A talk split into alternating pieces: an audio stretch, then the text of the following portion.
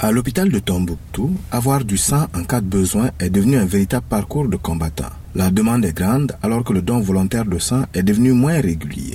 Dr Zoumana Diallo du service de la pédiatrie fait l'état des lieux. Le sang, c'est un liquide très spécial. Personne ne peut le fabriquer. Donc, c'est aux personnes qui sont en bonne santé de venir faire les dons de sang volontaires. Mais jusqu'à preuve du contraire, on a ce problème. On a perdu des enfants à cause des problèmes de sang. Il n'y avait pas de sang disponible au labo et on a failli des donneurs. Une pénurie que le ramadan qui s'annonce va exacerber. C'est pourquoi la Jeune Chambre internationale a organisé une journée de collecte, un geste de solidarité réalisé dans le cadre des actions communautaires de l'organisation. al Ali, membre de la Jeune Chambre, explique. La Jeune Chambre a pour coutume chaque fois d'organiser des activités de ce genre parce que nous pensons que euh, la personne humaine est la plus précieuse des richesses et dans ce cadre-là, nous laissons ces poches-là pour répondre aux besoins pour que les réservoirs de l'hôpital ne soient pas vides. Au-delà du don de sang, il s'agit pour les membres de l'organisation de promouvoir la culture du volontariat, mais aussi de faire comprendre l'enjeu de la disponibilité des poches de sang au sein des structures sanitaires. Djibril Diallo. Sans donner est égal à la vie sauvée.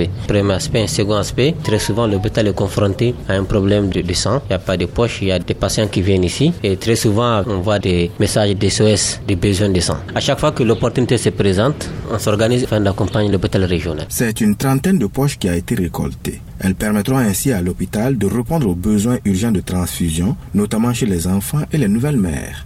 Karim Traoré, Tombouctou pour Mikado FM.